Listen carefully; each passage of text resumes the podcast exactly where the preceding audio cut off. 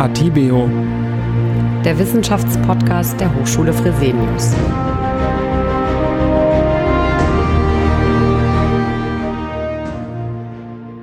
Herzlich willkommen zu Atibeo, dem Wissenschaftspodcast der Hochschule Fresenius. In der heutigen Folge unseres Sonderpodcasts in Zeiten des Coronavirus betrachtet der Psychologe Sven Püffel Aspekte aus der positiven Psychologie und schaut darauf, welche Chancen sich möglicherweise aus dieser Krise entwickeln können und gibt uns Tipps und Übungen an die Hand, wie wir dies umsetzen können. So, das, was wir alle eigentlich jetzt mal gebrauchen könnten, wären ein paar optimistische, positive Gedanken.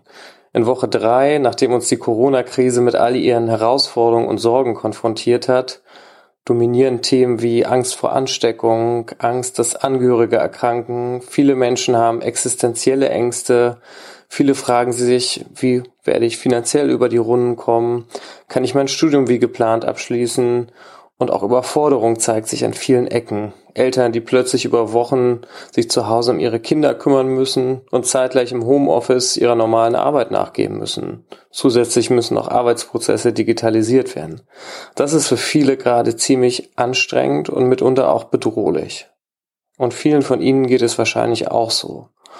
Und dann gibt es noch die Medien, die zwar richtig und realistisch berichten, aber manchmal eben auch den Eindruck einer sehr beängstigenden Zukunft verstärken. Das ist realistisch und auch wichtig, aber ist das immer hilfreich? Wir wissen in der Psychologie über den Zusammenhang von Gedanken und Gefühlen. Wir wissen, dass negative Gedanken zu negativen Gefühlen wie Angst, Traurigkeit führen können. Daher will ich heute mal eine ganz andere Perspektive zu Corona einnehmen, die vielleicht für den einen oder anderen etwas paradox wirken mag, aber wir wollen uns heute einmal die positive Seite der Corona-Krise anschauen. Und da sind wir so ein bisschen in der Tradition der positiven Psychologie. Die beschäftigt sich nämlich im Gegensatz zu der traditionell eher etwas defizitorientierten Psychologie mit den positiven Aspekten des Menschseins. Das heißt, Dinge wie Optimismus, Geborgenheit, Vertrauen, individuelle Stärken, aber auch Solidarität werden hier behandelt. Und wir wollen eben mit dieser Brille der positiven Psychologie darauf schauen, welche Chancen und Entwicklungsmöglichkeiten sich auch in der aktuellen Krise bieten. Und dazu hilft es vielleicht zunächst auf das oder auf die Bedeutung des Wortes Krise zu schauen. Das chinesische Schriftzeichen für Krise beinhaltet nämlich zwei Silben, die einzeln gelesen die Worte Gefahr und Chance beinhalten. Über die Gefahren und Bedrohungen wird sinnvollerweise ausführlich im privaten Umfeld und in den Medien gesprochen. Doch was ist mit den Chancen, die sich auch aus der Corona-Krise ergeben können? Die Dinge, die sich vielleicht auch positiv verändern können. Inspiriert wurde ich für diese Folge vom Zukunftsforscher Matthias Hawks. Der sagt auch, dass die aktuelle Corona-Krise eine historische, wenn nicht sogar eine Tiefenkrise ist nachdem nichts mehr so wird, wie es war. Er meint dieses jedoch nicht nur im negativen Sinne. Er stellt sich die Frage, in was für einer Welt werden wir nach Corona leben. Und er wendet hier eine sehr ungewöhnliche Technik an, die der Regnose, also im Gegensatz zur Prognose. Er schaut mit dieser Technik eben nicht in die Zukunft, sondern von der Zukunft zurück ins Heute. Das wirkt im ersten Moment vielleicht etwas irritierend, aber er sagt eben, das Problem der klassischen Prognose, wenn wir in die Zukunft schauen, egal ob das Psychologen oder Wirtschaftsforscher machen, sehen wir meistens eben nur die Gefahren und Probleme auf uns zukommen. Die Regnose dagegen, da setzen wir uns innerlich mit der Zukunft und dem möglichen Wandel in Verbindung. Und vielleicht auch der Frage, wie wir diese Krise bewältigt haben. Denn was spüren wir oder was für ein Gefühl kommt hoch, wenn wir die Krise überstanden bewältigt haben? Das nennt sich das Coping-Gefühl. Coping, ein ganz psychologischer Begriff, der letztendlich nichts anderes bedeutet als Bewältigung. Und das Wichtige ist, und das wissen wir inzwischen, aus der Bewältigung von Krisen, von Belastungen können sich Lernprozesse ergeben. Dadurch können sich neue Kompetenzen aufbauen, aber eben auch Entwicklungsschritte und personale Ressourcen für das zukünftige Leben aufbauen. Und Zumindest einige wenige Berichte gibt es inzwischen schon und erstaunlicherweise machen gerade in der Corona-Krise viele Menschen genau diese positive Erfahrung. aus einem massiven Kontrollverlust und Angst entwickeln sich langsam neue Perspektiven, neue Visionen und es entsteht vielleicht auch eine neue innere Kraft. Wir können an uns wachsen und neue Stärken entwickeln. Und ja, wo setzen wir an bei unserer Regnose? Lassen Sie uns das mal ausprobieren. Stellen wir uns eine Situation vor im Spätsommer, vielleicht im August 2020. Die Corona-Krise ist vielleicht noch nicht komplett bewältigt, aber ein großes Stück ist geschafft. Wir können endlich wieder in unserem Lieblingscafé sitzen, die Sonne scheint, wir schauen auf den Alltag und seine Menschen und fragen uns, was hat sich in unserem Leben verändert, was ist anders, was ist wie früher und was ist vielleicht sogar besser. Und genau mit diesem Blickwinkel wollen wir uns ja verschiedene Lebensfelder anschauen und schauen, welche positiven Entwicklungen auch oder gerade vielleicht aufgrund der Einschränkung und Veränderung der Corona-Zeit haben sich dann aus der Krise ergeben. Und diese Perspektive, diese vielleicht auch mutmachende, positive Perspektive möchte ich für diese Folge gerne einnehmen und mit Ihnen gemeinsam auf verschiedene individuelle Entwicklungsmöglichkeiten schauen, die mit der aktuellen Krise verbunden sein können. Ich habe mir dazu drei psychologische Felder herausgesucht. Wir wollen zunächst schauen, inwieweit die Krise unser soziales Miteinander verbessern kann. Wir wollen darauf schauen, inwieweit wir durch die Krise vielleicht mehr Raum für Entspannung, für Entschleunigung und Achtsamkeit bekommen. Und wir wollen uns mit der Frage auseinandersetzen, ob diese Krise nicht auch die Möglichkeit ist, unser eigenes Leben einmal kritisch auf den Prüfstand zu setzen, im Hinblick eben auf unsere eigenen Werte und das, was uns wichtig ist. Fangen wir nun an mit dem ersten Punkt und ja, dem, worauf wir im Spätsommer, im Herbst 2020 zurückblicken können. Auf ein anderes, sozialeres und solidarisches Miteinander. Wir wissen aus der Forschung, dass schwierige Lebensereignisse besser verarbeitet können, wenn sie in der Gemeinschaft erlebt werden, wenn sie als gemeinsame Herausforderung wahrgenommen und in gegenseitiger Unterstützung bewältigt werden. Und ja, der positive Nebeneffekt eben dieser Krise und auch der gegenseitigen Unterstützung liegt eben darin, dass auch unsere Bindungen fester werden. Wir wissen das aus anderen großen Krisen wie Naturkatastrophen, aber auch äh, zur Forschung mit Holocaust-Überlebenden, dass selbst die schlimmsten Krisen den Zusammenhalt der Menschen stärken können. Weil eben in solchen Krisenzeiten zwischenmenschliche Beziehungen wichtiger werden und dadurch auch enger. Wir rücken zusammen. Und ja, ich höre auch von ganz vielen Menschen in meinem Umfeld, dass das soziale Miteinander wächst. Großeltern chatten das erste Mal mit ihren Enkeln per Skype. Menschen, die sonst nie Zeit hatten, haben endlich mal Zeit für Telefonate, wieder Zeit für Kontakte zu Menschen, zu denen der Kontakt schon los und locker geworden ist. Alte Freunde treffen sich virtuell zum gemeinsamen Abendessen oder auf ein Bier per Videochat, die sich vielleicht sonst nur einmal im Jahr sehen. Nachbarn, die vorher nie ein Wort miteinander gewechselt haben, unterhalten sich von Balkon zu Balkon. Wir lernen Menschen auf der Straße kennen. Viele Menschen gehen gerade auch offener durchs Leben. Menschen sind eben soziale Wesen. Und wenn wir uns so die psychologischen Grundbedürfnisse anschauen, ist Bindung eines der wichtigsten Grundbedürfnisse. Und gerade in Krisen wird dieses Bindungsbedürfnis umso wichtiger und umso mehr aktiviert. Wir fühlen dieses Bedürfnis umso stärker und wollen das natürlich auch befriedigen. Daher finde ich den Begriff des Social Distancing auch so ein bisschen problematisch, weil gerade weil wir physisch mehr Distanz halten müssen, verbinden wir uns umso stärker sozial und spüren trotz ja, der physischen Distanz eine andere Art von Nähe. Das sind nicht nur meine Alltagsbeobachtungen, sondern auch die Rückmeldungen von vielen Menschen, mit denen ich in der letzten Zeit gesprochen habe. Wir erleben in diesem Kontext auch eine neue Art von Solidarität. Ob wir für unsere alten Nachbarn einkaufen gehen ob wir pünktlich um 21 Uhr für die vielen Helferinnen und Helfer auf unser Balkon klatschen oder einfach mal anderen bei ihren Sorgen und Problemen zuhören. Und nebenbei erwerben und festigen wir auch noch allerlei digitale Kulturtechniken. Nicht nur im Arbeitskontext, sondern auch im Privatleben. Menschen, die nie gerne telefoniert haben, fangen plötzlich damit an. Menschen, die sich früher gegen jede Form von Videotelefonie gesträubt haben, skypen und täglich mit Freunden und Familien. Und das Spannende ist, plötzlich sind Menschen wieder erreichbar. Wir sind offener für lange Gespräche, gerade weil sich der Alltag durch die vielen Beschränkungen verlangsamt und auch entschleunigt hat. Und hier sind wir schon bei unserem zweiten großen Bereich, in dem wir neue positive Wege gehen können. Und das ist der Bereich von Entspannung, Entschleunigung, Achtsamkeit. Menschen, die vor lauter Hektik äh, in der Zeit vor Corona nie zur Ruhe kamen, machen plötzlich lange und ausgiebige Spaziergänge, lesen dicke Wälzer oder beginnen mit dem Stricken oder Gitarre spielen. Auch psychologische Prinzipien wie das der Achtsamkeit gewinnen plötzlich an Bedeutung. Einer der Urväter der Achtsamkeit, Kabat-Zinn, beschreibt Achtsamkeit als eine Form der Aufmerksamkeitslenkung, bei der man sich auf die im aktuellen Moment erlebbaren Erfahrungen konzentriert. Auf das Hier und Jetzt.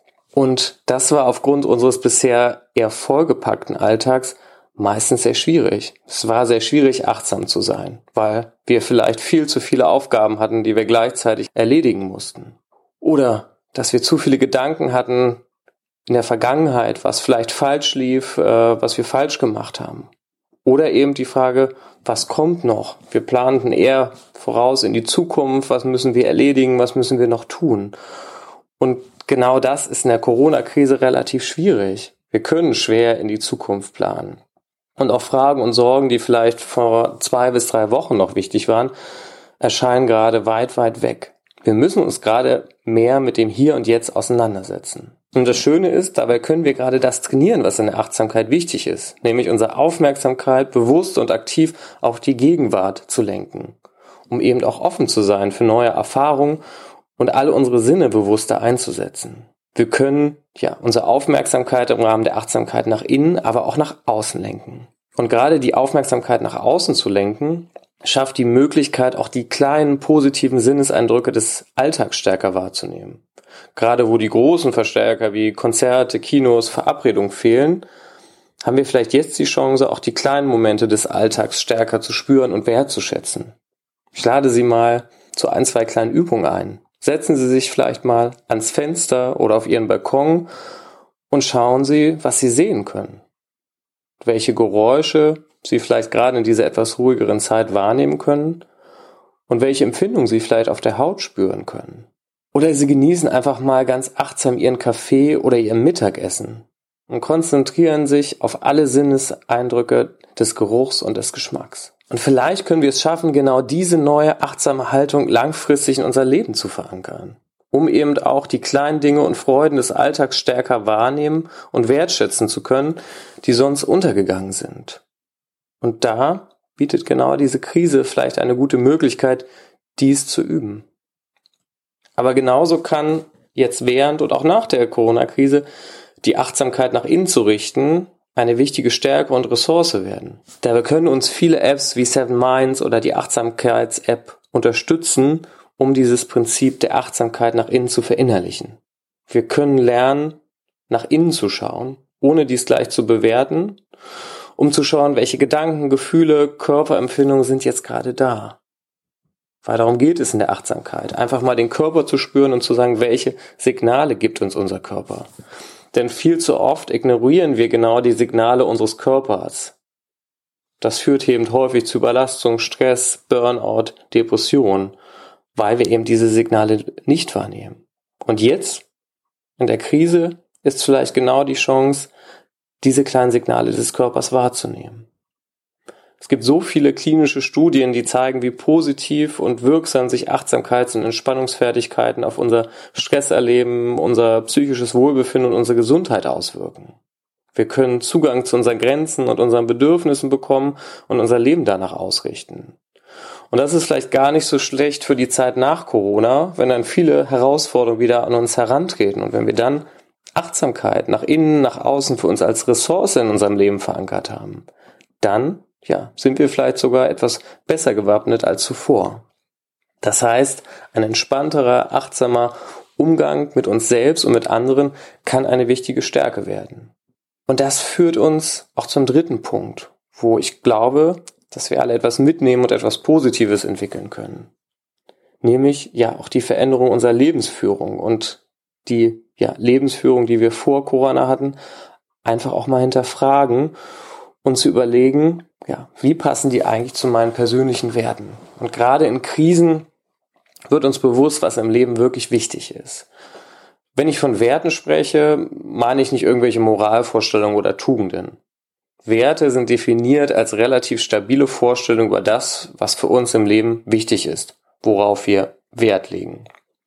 Genau diese Werte beeinflussen unser Handeln, unsere Lebensplanung. Wir entscheiden, was uns wichtig ist. Werte sind frei gewählt und damit ein Bereich, über den wir Kontrolle haben.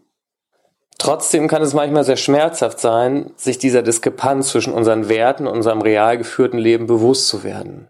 Und vielleicht gerade jetzt in der Krise und der jetzigen Zeit wird uns das manchmal schmerzlich bewusst. Das heißt, der erste Schritt liegt darin, sich über die eigenen Werte bewusst zu werden und zu schauen, inwieweit diese in unserer aktuellen Lebensführung vorkommen. Und auch dazu möchte ich Sie zu einer kleinen Übung einladen, die Ihnen dabei helfen kann, die eigenen Werte zu erleben und zu hinterfragen. Im Rahmen eines kleinen Ist-Soll-Vergleichs. Ich nenne Ihnen nun verschiedene Werte aus, ja, ganz vielen Lebensbereichen. Und ihre Aufgabe besteht zunächst darin, für jeden der genannten Werte auf einer Skala von 1 bis 10, also von 1 völlig unwichtig bis 10 äußerst wichtig, einzuschätzen, wie wichtig dieser Wertebereich für sie ist. Und danach sollen sie einschätzen, inwieweit sie die einzelnen Werte in ihrem Leben umsetzen. Also inwieweit sie ihr Leben, ihr Handeln nach diesen Werten ausrichten. Auch hier können sie zwischen den Zahlen 1 setze ich überhaupt nicht um, bis 10 äußerst wichtig, eine Entscheidung treffen. Das heißt, ich nenne jetzt einfach viele wichtige Wertebereiche und Sie schauen auf einer Skala von 1 bis 10, wie wichtig ist mir dieser Wert, aber auch, wie sehr lebe ich diesen Wert. Und was gehört zu den wichtigen Wertebereichen? Und das verändert sich vielleicht und das verändert sich vielleicht auch in der Krise, aber ich zähle einfach ein paar auf und Sie können schauen, wie wichtig, aber auch wie stark prägt dieser Wert ihr Handeln. Da gibt es den Wertebereich der Familie. Wie schaffe ich es für meine Familie, für meine Kinder da zu sein, mit ihnen Zeit zu verbringen? Der Wertebereich der Partnerschaft. Eine liebevolle Beziehung zu haben, Zärtlichkeit, Sexualität zu erleben. Ein dritter Wertebereich sind Freunde, soziale Kontakte. Wie schaffe ich es, andere teilhaben zu lassen bei dem, was bei mir los ist, selbst ein offenes Ohr zu haben? Der vierte Wertebereich Arbeit und Beruf. Wie schaffe ich es mit Kollegen gut auszukommen, mich beruflich weiterzuentwickeln, erfolgreich zu sein? Als weiterer Bereich Lernen und Bildung. Wie sehr schaffe ich es, die Welt kennenzulernen, neue Kenntnisse zu erwerben? Wie wichtig ist mir das? Und wie sehr konnte ich das bislang in meinem Leben umsetzen? Ein weiterer Wertebereich ist die Freizeit. Wie gelingt es mir, kreativ zu sein? Wie wichtig ist es mir, neue Dinge auszuprobieren? Uns zuletzt der Bereich des körperlichen Wohlbefindens und da sind wir wieder bei Entspannung, Entschleunigung, Achtsamkeit. Ja, wie leicht oder schwer fällt mir es, erholsame, entspannte Dinge zu tun, für meine körperliche Fitness zu sorgen. Schauen Sie einmal für jeden dieser Bereiche, wie wichtig ist Ihnen dieser Bereich und wie sehr handeln Sie nach diesem Wert? Wie stark wird Ihre Lebensweise geprägt durch diesen Wert? Und vielleicht sind Ihnen Wertebereiche aufgefallen, in denen sie eine hohe Übereinstimmung aufweisen. Glückwunsch. Vielleicht gibt es aber auch Wertebereiche, in denen sie eine hohe Diskrepanz entdeckt haben. Und wann, wenn nicht jetzt, ist die Zeit, etwas daran zu ändern und das eigene Leben in kleinen Schritten zu verändern? Was sich immer gut eignet, ist, die ersten Ideen, Vorschläge, wie sie wichtige Wertebereiche in ihrem Leben verankern oder auch verändern wollen, ist dies aufzuschreiben, dies zu notieren. Wenn Sie zum Beispiel feststellen, dass der Wertebereich aufgrund einer hohen Wichtigkeit trotzdem nicht so in Ihrem Leben verankert ist, notieren Sie das, wie Sie diesen Wertebereich stärker in Ihrem Leben integrieren können. Beispielsweise mehr Zeit mit den Kindern zu verbringen oder häufiger bei Ihren Großeltern anzurufen. Oder wenn Ihnen im Bereich der Freizeit aufgefallen ist, dass der zwar sehr wichtig ist, aber wenig in Ihrem Leben umgesetzt wird, dann überlegen Sie, wie dieser Wertebereich stärker in Ihrem Leben vorkommen kann ob sie mit dem Gitarre spielen anfangen oder sich bei einem Online-Yoga-Kurs anmelden. Es gibt viele Möglichkeiten und vielleicht ist jetzt auch mal der Raum, sich mit solchen Dingen auseinanderzusetzen und erste Veränderungen auch einzuleiten. Begleitend dazu empfehle ich Ihnen auch ein sogenanntes Wertetagebuch zu führen, in dem Sie an jedem einzelnen Tag Situationen, Erlebnisse, Erfahrungen festhalten können, die Ihre persönlichen und bedeutsamen Wertebereiche berühren und sie vielleicht auch dabei unterstützen können, neue Lebensroutinen in den Alltag zu integrieren. Und da sind wir wieder bei dem Ausgangsthema der heutigen Folge. Die Krise als Chance, an sich zu wachsen zu sehen und neue Stärken zu gewinnen. Und kehren wir zum Ende nochmal zu unserem optimistischen Zukunftsbild zurück. Wir sitzen im Spätsommer in unserem Lieblingscafé und blicken auf die letzten, bestimmt sehr anstrengenden Monate zurück.